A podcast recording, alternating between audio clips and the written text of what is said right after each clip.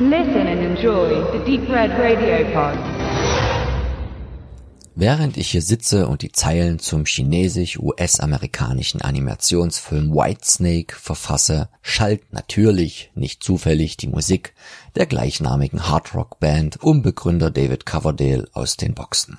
Here I Go Again und so weiter. Ihr wisst schon. Vielleicht bin ich zu einfach gestrickt oder habe einfach einen Zusammenhang gesucht, dort wo eigentlich keiner ist, aber Gruppe und Film bzw. Überlieferung haben nichts gemeinsam.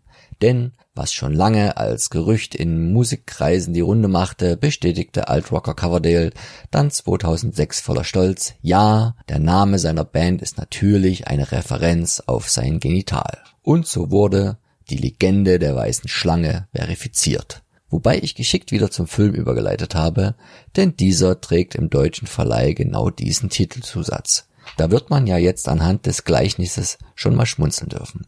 Bevor ich euch aber verraten will, wovon der Film handelt und wie er mir gefallen hat, bleiben wir noch kurz bei der Legende, also der chinesischen, nicht der musikalischen.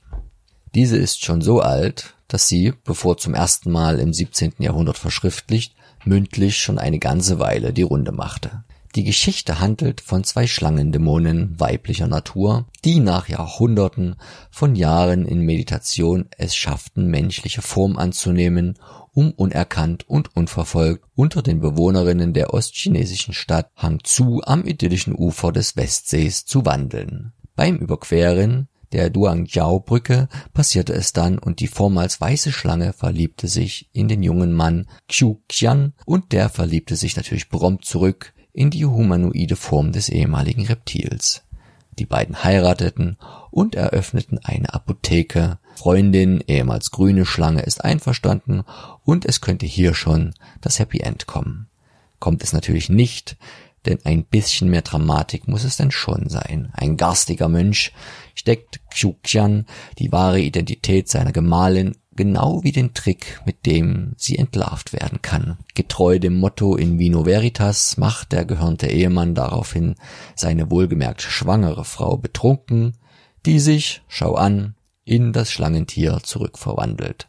Vor Entsetzen wird er krank und dann liegt es an ihr, trotz besonderer Umstände für die Beziehung und gegen den verräterischen Mönch zu kämpfen. Hilfe bekommt sie von ihrer grünen Schlangenfreundin und weiteren Hexen und Dämonen. Leicht wird es freilich nicht, doch am Ende obsiegt natürlich das Gute und vor allem die Liebe und das Ehepaar findet trotz aller Unterschiede wieder zueinander. Als ich bei oberflächlicher Online-Recherche verschiedene Quellen sichtete, stieß ich hier schon auf etliche Variationen, die sicher den verschiedenen Überlieferungen und auch mangelnden Übersetzungskünsten geschuldet sind. Die Unterschiede können wir also getrost unter dem Stichwort erzählerische und künstlerische Freiheit verbuchen. Letzterer bedienten sich auch die bereits zahlreich vorhandenen Film- und Fernsehadaptionen im chinesischen und ostasiatischen Raum. Die in der westlichen Welt bekanntesten Umsetzungen von Bai Shi Chuang, so der Originaltitel des Märchens, sind wahrscheinlich der erste kolorierte japanische Anime in Spielfilmlänge Erzählung einer weißen Schlange von 1958, die Hongkong-Verfilmung durch Tsui Hawk Whitesnake Green Snake von 1993 und das prominent mit Jet Li besetzte Fantasy-Epos The Sorcerer and the White Snake chinesischen Ursprungs von 2011. Befragt zu der Inspiration zu seiner Verfilmung bei einem Q&A im Jahre 2019 gab der Co-Regisseur Chao Ji eine interessante Antwort. Ihn verwunderte wohl schon immer, was die weiße Schlange in Gestalt der jungen Frau, die sowohl in der Vorlage als auch in den Adaptionen nicht nur als sehr schön, sondern auch als sehr selbstständig, fortschrittlich, tough und wehrhaft daherkommt, an einem oftmals schwach und feige charakterisierten Xuxian findet und was diesen für sie so liebenswert macht. Seiner Meinung nach muss es da eine Vorgeschichte zwischen den beiden gegeben haben, die er nun zusammen mit seinem Regiepartner Amp Wong und der eigens dafür gegründeten Firma Light Chaser Animation Studios verwirklichte. Und diese liest sich zusammengefasst ungefähr so.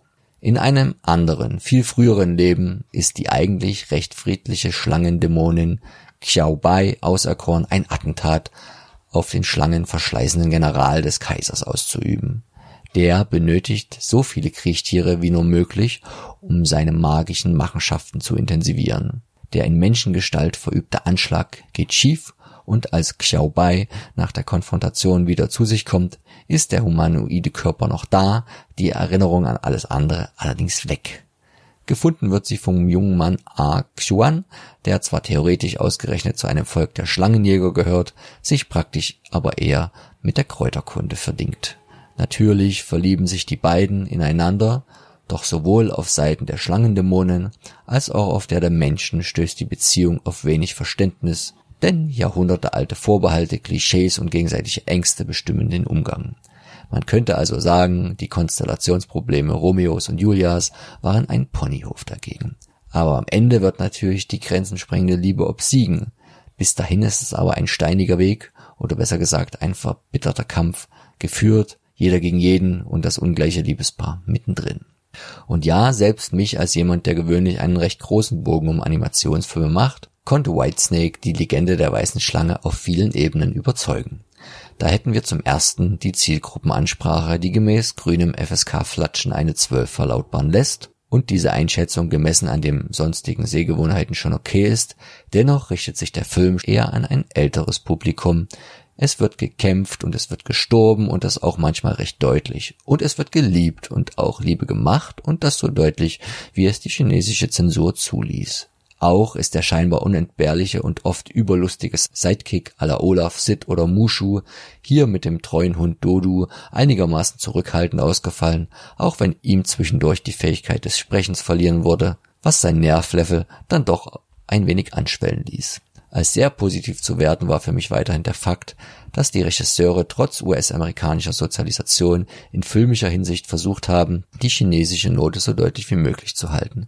Dies zeigt sich nicht nur im landestypischen Artwork, sondern auch in der Erzählweise und in der Darstellung der Figuren, in der Form und in der Farbgebung sowie in der musikalischen Untermalung des Films.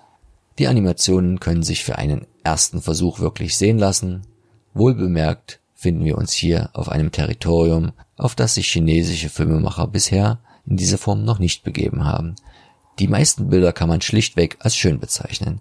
Die Gesichter der Menschen erscheinen auf den ersten Blick wenig detailliert, gewinnen aber mit einer lebendigen Mimik unheimlich an Wertigkeit und Qualität. Etwas, was bei der Umsetzung der weniger wichtigen und in Masse auftretenden Schlangendämonen allerdings nicht immer gelang. In diesen Szenen werden dann doch manchmal deutlich die Grenzen der Animation ersichtlich.